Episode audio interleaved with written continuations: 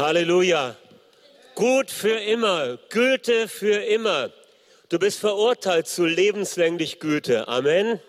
Halleluja. Du bist verurteilt zu lebenslänglicher Erfahrung von Güte.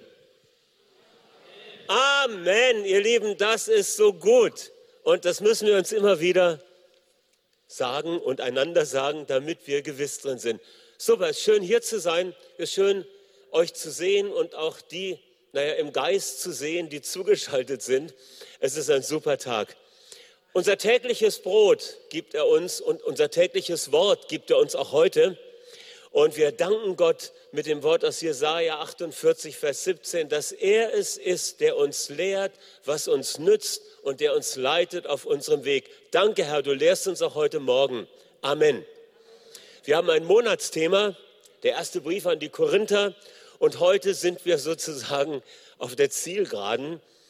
Und wir versuchen, die Zielgerade so hinzubekommen, dass sie sich nicht zu einem Marathonlauf hinauszieht. Die Versuchung ist ja immer da. Gerade wenn man so an einem Text arbeitet, dann fällt einem das ein und das und dann wird man gerne am liebsten alles kommentieren. Aber wir versuchen das ein bisschen im Griff zu haben. Okay, Kapitel 16, das letzte Kapitel im ersten Korintherbrief und Ganz spannend. Dieser, dieses Kapitel enthält so viel Konkretes, verschiedene Aussagen zu Einzelthemen. Und man könnte das unter der Überschrift zusammenfassen, Praktisches und Persönliches. Praktisches und Persönliches, einige Dinge, die Paulus wichtig waren. Da finden wir Hinweise über die Handhabung und die Vorbereitung einer Geldsammlung für die notleidende Gemeinde in Jerusalem. Da finden wir aktuelle und zukünftige Reisepläne des Apostels. Und wir finden Aussagen über Mitarbeiter, über Partner und Freunde im Dienst des Evangeliums. Und da spüren wir so den Herzschlag von Paulus auch für seine Mitarbeiter und seine Mitarbeiterinnen und die Teams, mit denen er unterwegs ist. Drei Verse aus dem Text nehmen wir mal so als Ausgangspunkt, um drei Aspekte oder drei Themenfelder äh, aufzugreifen.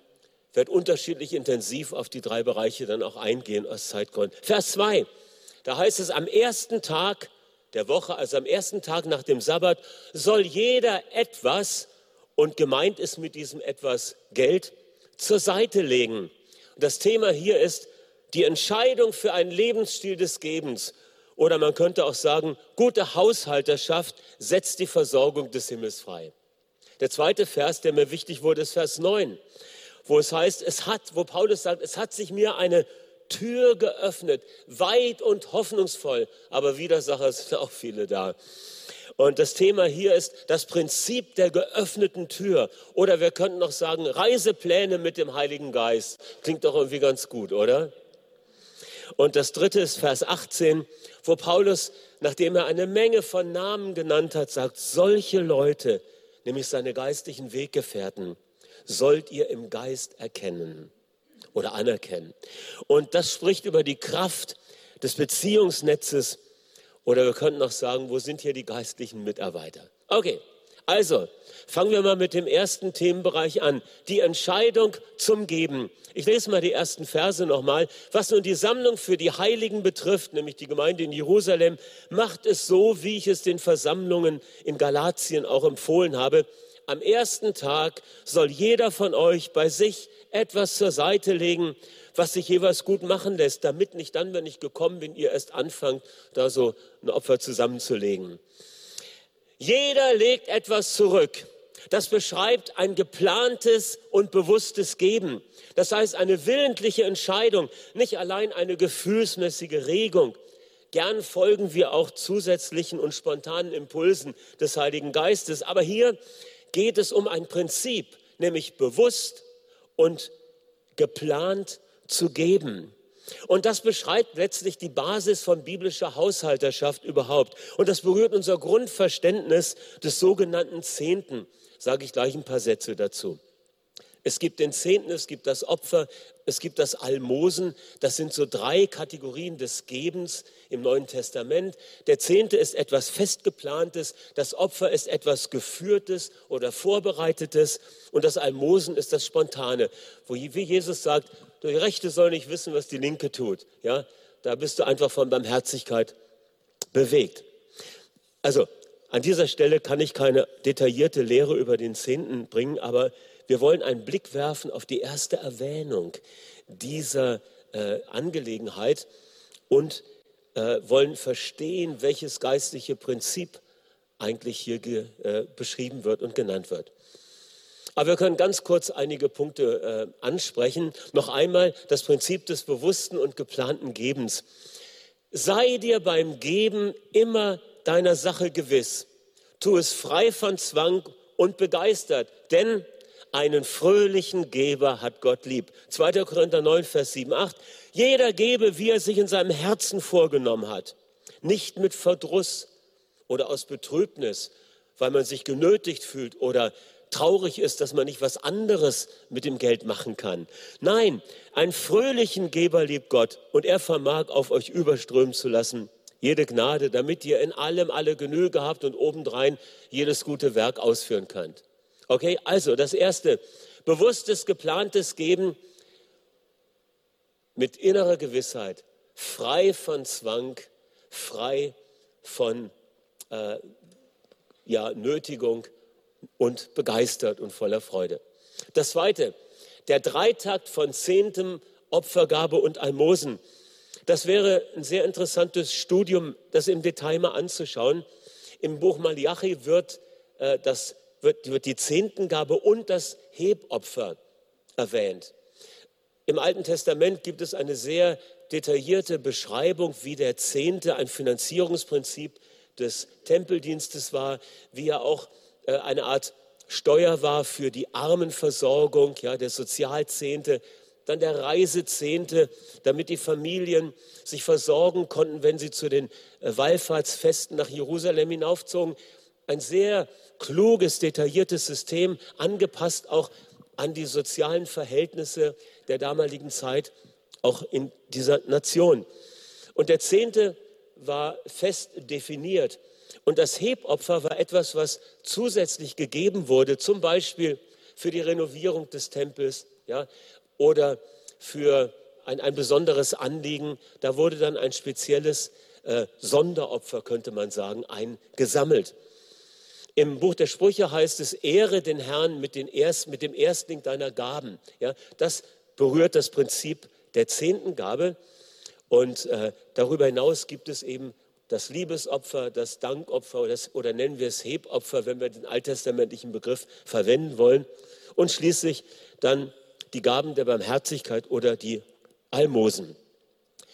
Okay, jetzt seid ihr alle ganz neugierig geworden und möchtet das Thema intensiver studieren. Das können wir auch mal bei Gelegenheit nachholen. Ein dritter Aspekt, den ich kurz anschneiden möchte, die Praxis des Zehnten als ein Akt des Vertrauens, des Dankens und des Glaubens. Und das hat sehr viel damit zu tun, wie auch im Alten Testament das Volk angeleitet wurde, den Zehnten auch an Naturalien ja, äh, in den Tempel zu bringen. 5. Mose 26 ist ein ganz spannendes Kapitel, weil es wird gesagt, du sollst dann zu dem Priester kommen, der zu der Zeit Dienst tut und du sollst nicht nur einfach deine Gaben abliefern, sondern du sollst ein Dankgebet zu Gott sprechen. Herr, ich war ein ja, Heimatloser, aber du hast mich erlöst und du hast uns aus Ägypten erkauft und uns freigemacht. Und durch deine Kraft war ich in der Lage, diesen Ertrag an Ernte, an Gewinn, an, an Erwerb zu erwirtschaften. Und jetzt ehre ich dich und danke dir. Versteht ihr? Da steckt so viel drin an Dank Gott gegenüber, an Beziehung zu Gott, ein Akt des Vertrauens. Das ganze Leben praktisch äh, aus dieser, aus dieser äh, das ganze Leben ein Ausdruck der Dankbarkeit gesegnet von Gott zu sein, weil seine Güte, wie heißt es, was haben wir gesagt? Sie ist unser Begleiter unser Leben lang. Sie ist unser Lebenselement. Und bei allem, was wir geben, vielleicht nur so als Nebengedanke, bei allem, was wir geben, ist nie die Gabe allein das Wichtige, sondern die Haltung, ja, innere Gewissheit, nicht aus Zwang, sondern mit Freude. Und die Höhe des Betrages ist immer relativ. Sie ist vor Gott nicht entscheidend. Ja, weil er kann viel gebrauchen und er kann wenig gebrauchen. Er kann durch viel oder wenig retten und helfen und äh, ein großes Werk tun. Das haben wir auch immer wieder erlebt. Die Höhe ist es nicht, die ist relativ. Das lehrt uns auch die Geschichte, die Jesus mal erzählt von dieser Witwe, Markus, äh, Markus äh, 12, die, die ihr Schärflein, das, das Letzte, was sie hat, bringt. Und Jesus sagt, Mensch, sie hat mit, mit ihrem wenigen hat sie alles gegeben, was sie hatte. Und das war mehr als das, was der Reiche an großer äh, Substanz hineingegeben hat. Ja? Das heißt, es gibt da einen Mehrwert bei Gott, der ganz anders berechnet wird, als wir menschlich das abmessen. Und das hat mit dem Glaubensfaktor zu tun. Okay. Und vielleicht noch einen Hinweis. Wenn du dich auch vielleicht angeregt durch diesen Aspekt, den Paulus hier in seinem letzten Gruß an die Gemeinde nochmal aufgreift. Wenn du dich heute entscheidest, von nun an auch ganz sicher geplant und vorsätzlich zu geben, dann möchte ich dir einen Rat geben. Bei allem, was mit dem Geben zu tun hat, fang immer da an, wo dein Glaube ist. Okay? Fang da an, wo dein Glaube ist. Und ich liebe die Geschichte von einem äh, wie heißt er, ich habe den Namen vergessen, ist ein amerikanischer, farbiger Prediger, der in einer sehr kritischen existenziellen Situation war. Und dann hat er äh, göttliche Lehre über Versorgung empfangen. Und ihm war klar, ich möchte auch gerne im finanziellen Bund mit Gott leben. Aber er hatte nur Schulden. Ja? Und er konnte ja jetzt nicht äh, Schulden machen, um irgendwie was ja, ins Opfer zu geben. Und da hat er Folgendes gemacht. Er hat sich gesagt, von jedem Dollar, den ich Cash in die Hand bekomme, werde ich 10 Cent beiseite tun, mindestens. Und das hat er gemacht und hat sich herausgearbeitet aus seinen Schulden. Ja? Spannendes Zeugnis. Wenn mir der Name wieder einfällt, dann sage ich es euch nochmal. Okay, jetzt kommen wir nochmal zu einem Punkt, auf den ich etwas detaillierter eingehen möchte, nämlich der von Gesetzlichkeit befreite Gebrauch des Zehnten. Leute, das ist so gut. Und da ist es wichtig, dass wir die erste Erwähnung des Zehnten uns genauer anschauen. Wisst ihr, die erste Erwähnung eines Namens oder eines Vorganges ist oft der Schlüssel, um das richtig zu verstehen. Und ich lese mal aus 1. Mose 14 oder ich fasse es ein bisschen zusammen. Da wird etwas Interessantes erzählt.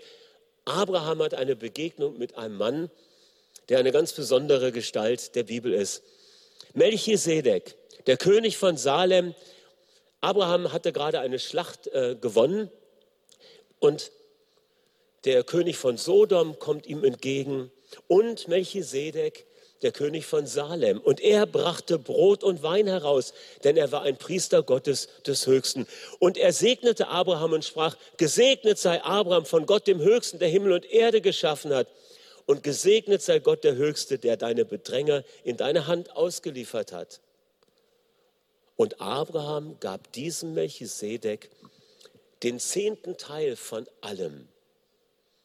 Und dann kam der König von Sodom und sagte zu Abraham, gib mir die Menschen, die du befreit hast, aber all den Besitz, den du erobert hast, behalte für dich. Da sagte Abraham zum König von Sodom, ich hebe meine Hand auf zu dem Herrn, zu Gott, dem Höchsten, der Himmel und Erde geschaffen hat. Wenn ich den Faden eines Schurims nehmen würde, mit anderen Worten, vor Gott sage ich, ich will nichts von dem, was du mir anbietest. Mit dir möchte ich kein Geschäft, äh, keine Geschäftsbeziehung haben, damit du später nicht sagst, ich, der König von Sodom, habe dich reich gemacht. Was das für uns bedeutet, das schauen wir gleich noch an. Und dieses Geschehen aus 1. Mose 14, wenn wir das im Licht des neuen Bundes anschauen, dann ist es doch genial. Da sagt uns der Hebräerbrief in Kapitel 7, dieser Melchisedek, dem auch Abraham den Zehnten von allem zuteilte. Er heißt übersetzt König der Gerechtigkeit, König von Salem, das ist König des Friedens. Ohne Vater, ohne Mutter, ohne Geschlechtsregister, ohne Abstammungstafel hat er weder Anfang der Tage noch Ende des Lebens. Und damit ist er ein Bild für den Sohn Gottes und bleibt Priester für immer. Ohne jeden Widerspruch wird aber das Geringere von dem Besseren gesegnet. Und hier zwar empfangen sterbliche Menschen die Zehnten, dort aber einer, von dem bezeugt wird, dass er lebt. Ich sagte gerade, die erste Erwähnung eines Vorgangs ist der Schlüssel zu ihrem Verständnis. Und hier schauen wir uns diese Begegnung mal genau an. Hier findet eine Begegnung statt zwischen Abraham und einem Mann, der im Neuen Testament eine Symbolfigur für Jesus Christus ist, unseren hohen Priester. Okay? Denn dieser Melchisedek gleicht dem Sohn Gottes und er bleibt Priester für immer. Und diese Begegnung verändert Abrahams Leben, weil er erkannte einen Teil von Gottes Wesen, der ihm vorher noch nicht so bewusst war. Welcher Teil von Gottes Wesen ist das? Gott offenbart sich seinem Freund Abraham hier als El Elyon, einer der Namen Gottes. Und das bedeutet so viel wie allerhöchster Gott, Besitzer des Himmels und Besitzer der Erde. Und plötzlich versteht Abraham, dass der Gott, der ihn berufen hat, sich auf die Wanderung zu machen, der einzig wahre Gott ist. Ihm gehört die Himmelswelt und die Erdenwelt. Was für eine tiefe Offenbarung. Der Gott, dem ich diene, ist der Gott, der alle Dinge geschaffen hat, der sie erhält. Er ist der Besitzer des ganzen Universums. Das ganze All ist in der Hand unseres Herrn. Ich habe früher immer so ein Lied gehört, The universe is in the hands of the Lord. Diese Erkenntnis erfüllt Abraham mit Ehrfurcht, mit Anbetung und Dankbarkeit und aus dem Grund gibt er dem Melchisedek den Zehnten von all seinem Besitz. Was wollte Abraham dadurch zum Ausdruck bringen? Er hat Gott gegenüber gezeigt, wie er innerlich empfunden hat. Ja, das Geben des Zehnten von allem, was Abraham hier äh, gemacht hat, das war ein Zeichen seiner Anbetung, seines Glaubens, seiner Ehrfurcht vor Gott. Es war eine Reaktion auf eine Erkenntnis, die er zuvor gewonnen hat. Das hatte überhaupt gar nichts mit Gesetz, es hatte überhaupt gar nichts mit Pflichterfüllung zu tun. Dieses Ereignis war hunderte von Jahren, bevor das Gesetz überhaupt eine Zehntenpraxis erwähnte und im Detail beschrieb. Verstehen wir das? Die erste Erwähnung des Zehnten, ein Akt des Glaubens, der Dankbarkeit, des Vertrauens und der Anbetung Gottes. Und jetzt passiert ja noch was Interessantes. Dieser Melchisedek kommt zu Abraham mit Brot und Wein. Diese Elemente erinnern uns an den Bund Gottes. Es sind Symbole für den Leib und das Blut des Herrn. Und an diesem Tag glaube ich, dass Abraham noch etwas mehr verstanden hat. Er hat, mehr, er hat verstanden, wer der Gott ist, dem er dient. Und nicht nur das, sondern er hat auch geahnt und verstanden, dass dieser Gott einen Plan für die Menschheit hat, nämlich dass aus seinen Nachkommen eines Tages jemand geboren werden würde, der als Erlöser und das Erlösungswerk wird repräsentiert durch Brot und Wein, der als Erlöser die Menschen wieder zurückführt. Und er würde die Menschheit dem zurückführen, dem sie rechtmäßig gehört. Ihr Lieben, Gott hat ein Anrecht auf unser Leben, ein zweifaches. Erstens als unser Schöpfer. Und durch den Sündenfall ist das zerstört. Aber er hat ein zweites Anrecht auf unser Leben als unser Erlöser. Amen. Und das hat Abraham hier offensichtlich verstanden. Gott gehört Himmel und Erde und alle, die darauf wohnen. Gott hat ein Anrecht auf unser Leben. Und zwar voll und ganz. Und schauen wir jetzt noch die Rahmensätze an. Ja, äh, ich sagte ja eben, am Ende wird der König von Sodom erwähnt. Wisst ihr, der König von Sodom der bietet dem Abraham ja auch einen Segen an. Du kannst alle Güter, die du erobert hast, oh, die gebe ich dir großzügig. Ja, wisst ihr was? Das ist ein Anstattsegen. Das ist ein Antisegen. Es ist ein falscher Segen. Und Jesus und Paulus nennen diesen falschen Segen im Neuen Testament der Betrug des Reichtums. Ihr Lieben, das liebe Geld, lieb im Sinne von nützlich, ist überhaupt nichts Schlechtes. Aber die Liebe zum Geld ist etwas Zerstörerisches. Ja? Geld ist nützlich. Geld ist wertneutral. Es ist amoralisch. Geld ist nicht schlecht oder gut. Es ist nützlich, wenn man es recht verwendet. Aber die Liebe zum Geld ist das, was krank macht und was zerstört und was unsere Welt zu dem gemacht hat, was sie leider zum Teil noch ist. Aber lieben, das Reich Gottes ist da und es weitet sich aus und jeden Tag bekehren sich Menschen, werden erneuert, in der Gesinnung verändert und das ist so gut.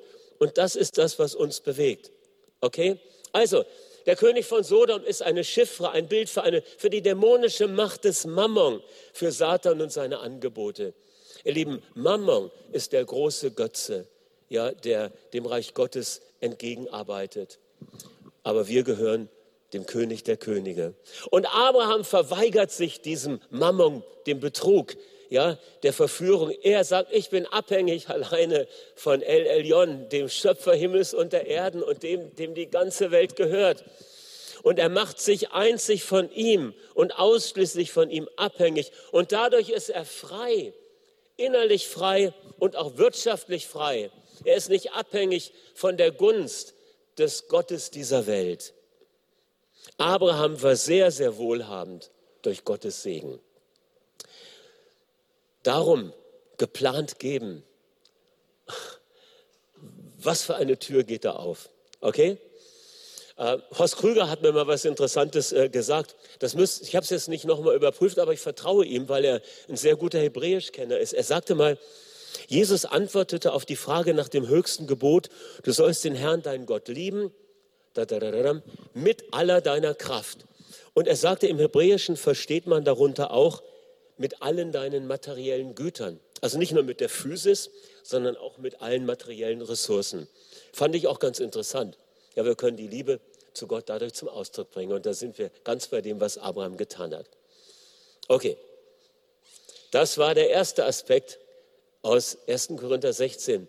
Eigentlich ist das eine Predigt in sich, die man ein bisschen ausbauen könnte, aber ich wollte doch lieber äh, die anderen Punkte auch mit aufgreifen. Aber ich hoffe, ich habe euch ein Stück neugierig gemacht und inspiriert, das Thema Geben noch mal genauer anzuschauen.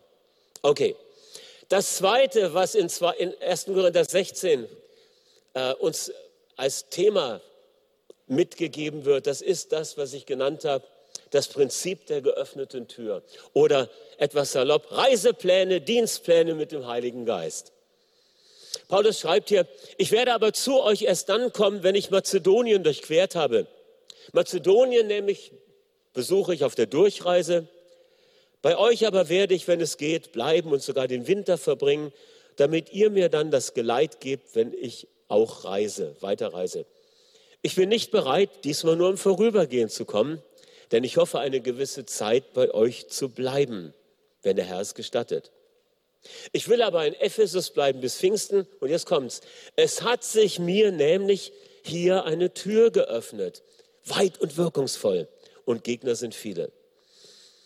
Reisepläne und Dienstpläne mit dem Heiligen Geist entwickeln, Gottes Führung erkennen und erleben, das Prinzip der geöffneten Türen verstehen. Das hat etwas damit zu tun, dass wir erkennen, wo Gott gerade handelt oder handeln möchte und dass wir uns auf seine Wege einlassen. Ich glaube, das ist ganz besonders in der jetzigen Zeit, in unseren Tagen ungeheuer wichtig, dass wir verstehen, wo will Gott handeln. Bei den für uns, wir, wir, empfinden äh, begrenzte Möglichkeiten, aber es gibt so viele Möglichkeiten. Wir empfinden, weil bestimmte Dinge, die wir immer so getan haben, im Augenblick so nicht möglich sind, denken wir, es ist aller Tage Abend. Was für ein Unsinn. Es ist niemals für dich aller Tage Abend, weil Jesus auferstanden ist. Und das andere ist, er hat geöffnete Türen für dich und für mich. Und wichtig ist beim Prinzip der geöffneten Türen, dass wir erstens erkennen, wo Gott eine Tür geöffnet hat. Paulus erlebt das ganz knallhart durch geistliche Gaben auf der zweiten Missionsreise. Ja, äh, ich lese mal ein paar Verse aus Apostelgeschichte 16. Dann zogen sie durch Phrygien und das galatische Land. Doch wurde ihnen vom Heiligen Geist verwehrt, das Wort in der römischen Provinz Asien zu verkünden. Als sie auf Mysien zukamen, versuchten sie nach Bithynien zu gehen. Aber der Geist Jesu ließ es ihnen nicht zu. Zweimal verwehrt der Geist Gottes ihnen eine, ein bestimm, den Besuch einer bestimmten Region. Eilig zogen sie an Mysien vorbei und kamen nach Troas hinab. Dort hatte Paulus in der Nacht eine Vision, ein Traumgesicht. Ein Mazedonier stand vor ihm und bat ihn, komm herüber nach Mazedonien und hilf uns. Als er aber diese Vision geschaut hatte, wollten wir sofort nach Mazedonien abreisen. Wir waren nämlich überzeugt, dass uns Gott berufen hatte, dort die Freudenbotschaft zu verkünden. Wir fuhren nach Philippi. Das ist die erste Stadt in diesem Teil von Mazedonien, eine römische Kolonie. Und am Tag des Sabbats, da gehen sie zu der Stätte unten am Fluss, wo sie die jüdische Versammlung vermuteten. Und da treffen sie einige Frauen. Und auch eine Frau namens Lydia hörte zu. Sie war eine gottesfürchtige Purpurhändlerin aus der Stadt Thyatira in Lydien. Ihr öffnete der Herr das Herz, um auf die von Paulus gesprochenen Worte zu achten. Was für eine Geschichte. Sie haben einen Plan, aber der Geist Gottes sagt, no, nicht diese Richtung. Sie gehen Plan A2, der Geist Gottes sagt, nein, ist auch nicht das Richtige. Okay, Herr, was hast du vor? Traumgesicht in der Nacht. Komm herüber nach Mazedonien und dann mit Entschlossenheit. Und dann erleben sie eine offene Tür für den Glauben und das Wort. Ein offenes Herz bei der Lydia. Und das ist mega stark. Lydia und ihr näheres Beziehungsfeld werden gläubig und getauft. Es geschieht die Befreiung einer dämonisierten Person. Daraufhin gibt es Aufruhr in der Stadt. Paulus und Silas sind im Gefängnis. Lobpreis mitten in der Nacht. Erdbeben und Errettung des Kerkermeisters und seiner Familie und so weiter und so weiter. Apostelgeschichte live, Action Story. Hammergeschichte. Reisepläne mit dem Heiligen Geist. Manchmal ist es wichtig, dass wir uns in Bewegung setzen. Ja, wir starten auf ein Ziel hin. Paulus sagt, komm, wir wollen in die, in die römische Provinz Asien. Das war das Ziel. Es ist wichtig, sich in Bewegung zu setzen. Aber dann müssen wir mit der Bereitschaft unterwegs sein, dass er uns leiten kann. Ja, und dann sind wir sensibel und versuchen nicht mit dem Kopf gegen die Wand, äh, durch die Wand zu kommen. Ja, sondern wir spüren, okay, äh, Gott hat uns in Bewegung gesetzt, aber er hat hier, da ist irgendwie jetzt was anderes gerade äh, dran, ein kleiner Umweg, ja, weil das wichtig ist. Und darum heißt es in Jakobus 4 ja auch, heute oder morgen wollen wir hierhin und dorthin gehen, das sagen wir, aber es ist besser, dass wir sagen, so der Herr will, wollen wir dies oder jenes tun. Ja, wir sind entschlossen zu gehen, wir haben ein Ziel, aber wir sind offen auch für eine Richtungsänderung. Welche Türen öffnet Gott uns in dieser Zeit oder hat Gott uns geöffnet? Natürlich, Gott hat uns die digitalen Räume geöffnet die haben wir oder die waren vorher ja schon da, aber wir haben sie nicht so wahrgenommen. Und auf einmal merken wir, wir können Gebetsveranstaltungen sehr gut im digitalen Raum halten. Kein Ersatz für live, sage ich nicht. Ich sage nur, es ist ein zusätzlicher super Raum. Ja? Und ich, äh, oder Evangelisation. Es ist möglich auch im digitalen Raum. Ich erinnere an das, was mir Werner Nachtigall erzählte, dass Leute aus seiner frisch gegründeten Gemeinde voll Eifer waren. Natürlich, die haben in der Genetik von Jesus weitersagen, wie wahrscheinlich kaum eine andere Gruppe in Deutschland. Und dann konnten sie nicht auf der Straße evangelisieren. Und dann haben sich Leute in so einem Part Partnerschaftsforum äh, da irgendwo eingelinkt und haben nette Gespräche gehabt mit Menschen, die Partner suchten. Und einige konnten sie zu Jesus führen. Ja? Digitale Räume, die sich öffnen. Okay, also erkenne, wo Gott eine Tür geöffnet hat. Das Zweite, bete für offene Türen. Das ist ein Thema, ein wiederkehrendes Motiv in den apostolischen Gebeten, dass wir beten, dass Gott Türen für das Evangelium öffnet unter den unerreichten Volks- und Sprachgruppen. Deshalb Gebet für die islamische Welt. Ja, 30 Tage. Seit wie vielen Jahren? Über 10, 12 Jahren. Und das Ergebnis sehen wir. Wo ist die Erweckung auf dieser, in dieser Zeit in der islamischen Welt? Okay? Wir beten für offene Türen in gesellschaftliche Gruppen hinein, in Subkulturen hinein und auch hinein in die verschiedenen Lebensbereiche Erziehung und Bildung, Kultur und Unterhaltung, Medien, Wirtschaft, Politik. Da beten wir, Herr, öffne Türen für den Glauben und dein Wort schenk uns Schlüsselpersonen, dass sie dich erleben und dich erkennen und dann einen Unterschied bewirken. Wenn Gott Türen für das Wort öffnet, dann möchte er, sie, möchte er das auch bestätigen durch Zeichen und Wunder. Und das ist auch das, wofür wir beten. Darum heißt es in Kolosser 4, haltet fest am Gebet, seid wachsam in Danksagung und betet zugleich für uns, dass Gott uns eine Tür des Wortes öffnet, dass wir die Botschaft des Christus verkündigen, um dessen Willen ich auch gebunden bin, damit ich das weitersage.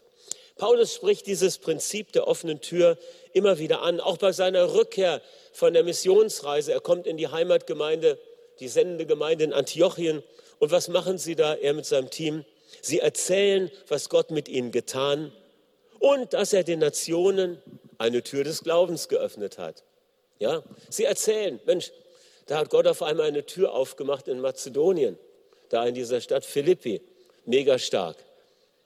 An anderer Stelle beschreibt er seine Erfahrung so, als ich zur Verkündigung nach Troas kam, wurde mir eine Tür geöffnet im Herrn. Ja, eine Menge an biblischen Stellen. Und es gibt einen Zuspruch weit über Paulus hinaus. In der Offenbarung des Johannes, wo der Gemeinde in Philadelphia dieser Zuspruch gemacht wird. Und ich denke, dieser Zuspruch an die Gemeinde in diesem Sendschreiben ist auch eine Verheißung und ein Auftrag für uns. Siehe, ich habe eine geöffnete Tür vor dir gegeben, die niemand schließen kann. Du hast eine kleine Kraft, aber du hast mein Wort bewahrt und hast meinen Namen nicht verleugnet.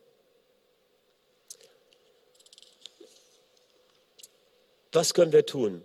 Wir können für offene Türen beten, dass wir Einfluss nehmen können in gesellschaftliche Bereiche hinein.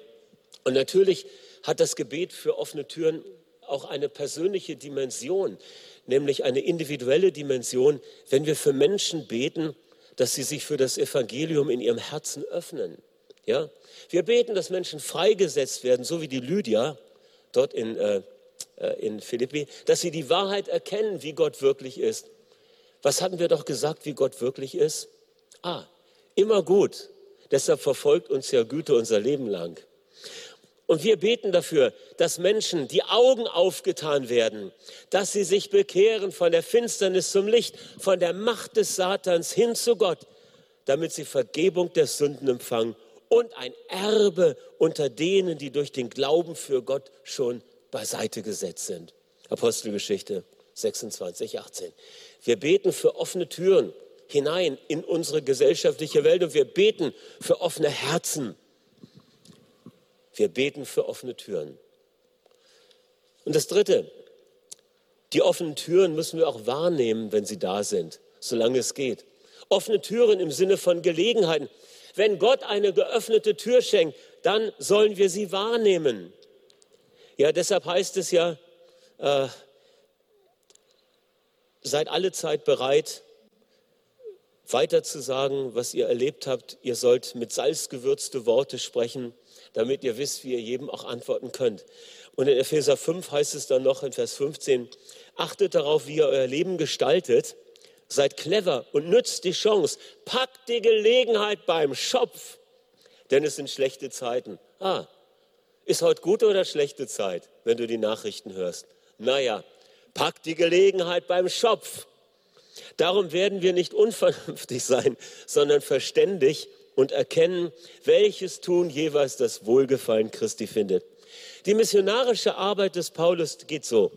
Gott öffnet eine Tür, erkenne die offene Tür. Und diese Tür wird geöffnet durch Gottes Initiative oder als Folge unseres Gebetes. Okay?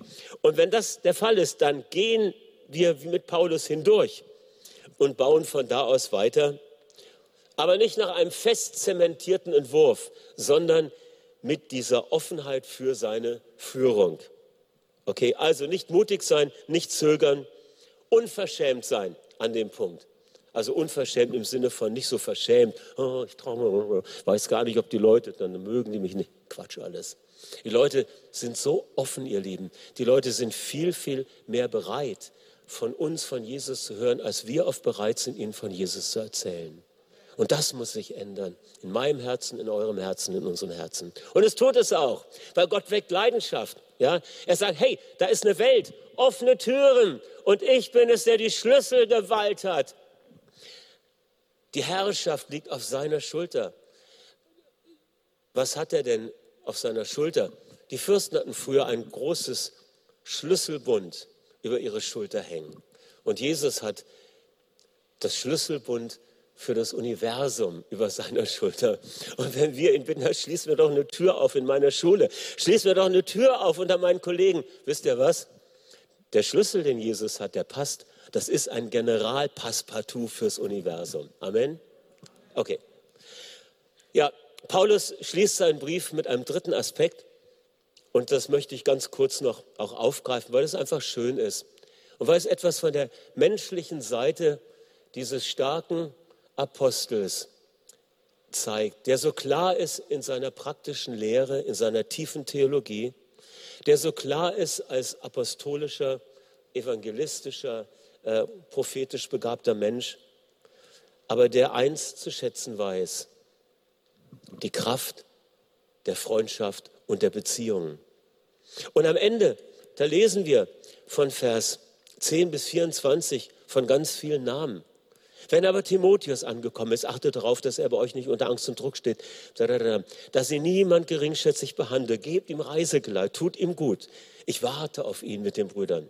Was den Apollos betrifft, so habe ich ihm sehr zugeredet, dass er kommt und die, er wird es machen, wenn die Situation günstig ist. Wachet, steht aufrecht im Vertrauen, verlasst euch auf Gott, strengt euch an, werdet stark, alles gehe in Liebe vor sich. Ah, der Stephanas, ja, seine Familie, die ersten Gläubigen in Griechenland. Oh, stark. Schließt euch solchen, schließt, äh, wenn ihr, sorry, ordnet euch solchen Menschen unter. Ich freue mich über den Besuch des Stephanas, des Fortunatus, des Achaikos. Es grüßen euch die Versammlung in Kleinasien. Grüße von Aquila und Priscilla zusammen mit der Versammlung in ihrem Haus, mit dem Rufus und dem Silas und der Eugenia und wie sie alle heißen, die er gar nicht jetzt alle noch ausführlich nennt. Es grüßen euch alle Mitgeschwister. Grüßt einander mit heiligen Kuss. Wenn einer den Herrn nicht liebt, okay, ist ein Problem. Aber die liebende Zuwendung des Herrn Jesus sei mit euch. Meine Liebe sei mit euch allen in Christus Jesus. Ihr Lieben, Timotheus, Apollos, Stephanas, Fortunatus, Achaicus, Priska und Aquila und noch viel mehr. Freunde und Partner des Apostels, gemeinsam im Dienst des Evangeliums. Und er sagt, solche Leute sollt ihr im Geist erkennen. Das war so der Schlüsselvers. Solche Leute, solche Menschen sollt ihr im Geist erkennen. Manche Übersetzungen schreiben anerkennen, aber es ist wahrscheinlich noch viel mehr gemeint, dass man erkennt, das sind Menschen, die geistlich gesinnt sind, die geistlich unterwegs sind, die nicht Anerkennung suchen durch das, was sie tun, sondern die einfach ja in Christus sind und du spürst es. Okay? Solche Menschen, sagt er, erkennt sie und gebt ihnen auch die Anerkennung. Klar, das gehört dazu. Die Beziehung, das ist ihm so wichtig. Und wichtig ist halt eine gute Kommunikation untereinander. Paulus bemüht sich darum. Er ist im Austausch mit seinen Freunden und Partnern. Eine gute Kommunikation ist auch in unseren Tagen so ungeheuer wichtig, dass wir auch über Themen, wo wir unterschiedlicher Meinung sind, uns nicht entzweien, sondern dass wir auch darüber lernen, kontrovers zu sprechen.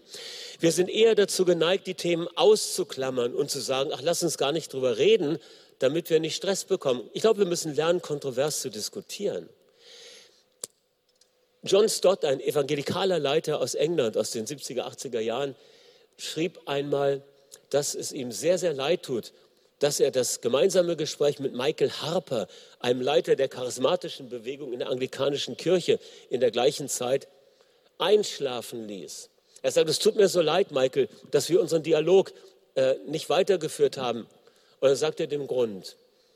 Weil wenn man nicht miteinander spricht, entwickelt man Fantasievorstellungen vom anderen. Und es ist so wichtig, im Austausch zu sein. Paulus war im Austausch. Er hat nicht irgendwie Gerüchte über Mitarbeiter gehört und darauf reagiert, sondern er war direkt, mit direktem Draht mit ihnen verbunden. Und dann schreibt Paulus auch zwischen den Zeilen, dass ihm die Freunde fehlen. Ja, er sagt, ihr habt mir gefehlt. Und sie sind für ihn mehr als Mitarbeitende an einer Sache. Ihr habt mir gefehlt.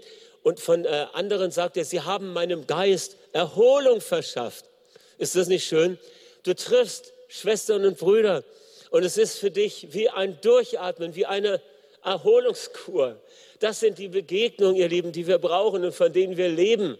Wir haben viele, viele Gespräche und viele, viele Treffen, wo wir oft die Gebenden sind. Aber es ist so gut, wenn du dann Schwestern und Brüder triffst oder mit ihnen telefonierst oder zoomst oder mit ihnen zusammensitzt. Und es ist einfach nur ein gegenseitiges Geben und Nehmen. Und das ist das, was Paulus hier über die Qualität des Beziehungsnetzes sagt. Das passt so zu seiner Persönlichkeit. Herzliche Beziehung, Wertschätzung, den anderen wahrnehmen, einander gegenseitig aufbauen, Ernetzung, einander ergänzen, Synergien nutzen, denn gemeinsam sind wir immer stärker als allein. Wertschätzung, den anderen ehren und empfehlen. Und diese Haltung kommt im Schlusssatz nochmal zum Ausdruck, wenn er einmal sagt, die liebende Zuwendung des Herrn Jesus sei mit euch. Äh, schöne Formulierung, ja. Die liebende Zuwendung. Das ist nicht, äh, ich habe dich lieb ja, und schmeißt im Vorbeigehen einen Blumenstrauß hin. Eine Zuwendung bedeutet, hey, ich bin jetzt ganz für dich da. So schön, dass wir uns sehen heute Morgen. Ich habe jetzt Zeit nur für dich. Die liebende Zuwendung des Herrn sei mit euch. Und meine Liebe sei mit euch in Christus Jesus. Paulus sagt, hey, ich habe euch auch ganz herzlich lieb. Ihr seid mir so wertvoll. Ihr seid meine Krone, ihr seid mein Schatz. Der Herzschlag des Paulus. Ein Beziehungsnetz, das trägt Menschen, die ihm wichtig sind als du, als Gegenüber. Drei kräftige Dinge, die Paulus im letzten Kapitel von dem ersten Korintherbrief uns noch einmal mit auf den Weg gibt. Und nun, und nun, was machen wir? Ist doch klar. Erstens, es müsste die nächste Folie einblenden, ist jetzt ganz wichtig. Ich sehe ja genau, ob die gerade kommt oder nicht. Genau, also, und nun ist doch klar. Erstens, ich lege die Basis für gute Haushalterschaft. Ich entscheide mich für ein geplantes und bewusstes Geben. Ist jemand da heute Morgen? Also, wenn du jetzt zu Hause bist, kannst du mir es nicht zeigen. Ist jemand im Saal, der sagt, dieser Punkt hat mich heute Morgen ganz speziell angesprochen. Magst du kurz dann deine Hand heben? Entscheidung, ja, danke schön. Super, es sind einige. Das zweite, ich, will, ich lerne mit dem Heiligen Geist zu planen und das Prinzip der offenen Tür zu beachten. Jemand, der angesprochen ist an dem Punkt? Oh ja, eine ganze Reihe. Dankeschön. Und drittens, ich erkenne und ehre meine geistlichen Partner und Freunde und ich entdecke die Kraft in unserem Beziehungsnetz. Wer ist da? Auch einige. Okay. Das heißt, mehr oder weniger hat jeder an der einen oder anderen Stelle äh, bemerkt, dass Gott ihm etwas sagen möchte. Und so würde ich beten, würde ich jetzt noch am Ende beten, dass der Heilige Geist uns hilft, konkrete Schritte zu gehen. Amen. Können wir aufstehen? Und wenn du zu Hause bist, leg deine Hand auf dein Herz und streck eine Hand zum Bildschirm aus oder ja, was immer du da gerade als äh, Tool in den Händen hast und verbinde dich mit uns in dem kurzen Gebet, das ich jetzt spreche, um das vor Gott festzumachen. Vater im Himmel, wir danken dir für dein Wort. Wir danken dir, dass du uns ermutigst, dir zu vertrauen in all den Belangen, gerade auch in dieser Zeit, wo wir nichts mehr tun müssen als dir vertrauen. Ich danke dir für die von uns, die neu erkannt haben, dass für sie wichtig ist, geplant und bewusst zu geben und in diesen Lebensstil des Gebens hineinzukommen. Und ich bete, dass du sie segnest und dass du sie überraschst mit einer großen Freude und dass sie entdecken, welch ein Segen darin liegt. Ich denke gerade wieder an eine Familie aus unserer Gemeinde, die jetzt nicht mehr unter uns äh, ist, weil sie woanders wohnt, aber sind für mich so ein Parade, ist für mich ein Paradebeispiel für Menschen, die mit Leidenschaft und Freude gegeben haben. Vater, und so beten wir, mach uns zu solchen Menschen und lass uns verstehen, was der Grund ist, dass wir geben. Der Grund ist, dass du als der Herr über Himmel und Erde dich ganz für uns gegeben hast. Herr, wir danken dir, dass du der Gott bist, der geöffnete Türen schenkt. Und wir beten heute Morgen, dass du uns als Gemeinde Jesu und uns als Einzelnen in unserem privaten Leben geöffnete Türen, Gelegenheiten schenkst, von dir weiter zu erzählen und Menschen in der Kraft des Heiligen Geistes zu dienen. Wir danken dir, dass du geistliche Gaben freisetzt, dass du Glauben freisetzt und Freude und Barmherzigkeit. Lass uns erkennen, welche Türen du für uns öffnen möchtest, auch in dieser speziellen Zeit. Herr, wir danken dir heute Morgen für diesen Schatz, den du uns geschenkt hast, in dem wir nicht alleine unterwegs sind, sondern als Schwestern und Brüder, als eine geistliche Familie einander kennen und immer besser kennenlernen dürfen, einander dienen dürfen. Bete, dass unsere Beziehung diese tiefe Qualität bekommt, wie Paulus sie spiegelt, dass eine Bündnisliebe unser gemeinsames ja, Leben und Handeln und Wirken prägt. Und dass wir auch immer wieder sehen, durch das Wahrnehmen des anderen, durch das Erkennen des anderen, werden wir selbst ermutigt und gestärkt. Und so danke ich dir auch heute Morgen für Schwestern und Brüder. Und ich danke dir, dass du da, wo Beziehungsarmut herrscht unter uns, wo Beziehungsdefizite sind und wo Einzelne das auch gemerkt haben und sich ausstreckt nach dir, dass du kommst und dass du das veränderst, dass du ihnen hilfst, in festen, starken, tragfähigen Beziehungen zu leben.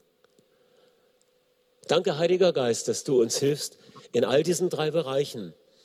Den einen mehr hier, den anderen mehr da. Wir preisen dich. Es ist so gut, dass du uns nicht nur das Wort gibst, sondern dass du es bist, der uns in die Wahrheit des Wortes hineinführt in unserem Alltagsleben. Amen. Amen. Der Herr segne euch hier im Saal und auch alle, die zu Hause. Und vergiss das eine nicht, bei allem, was du jetzt tust. Du bist umgeben dein Leben lang von Goethe.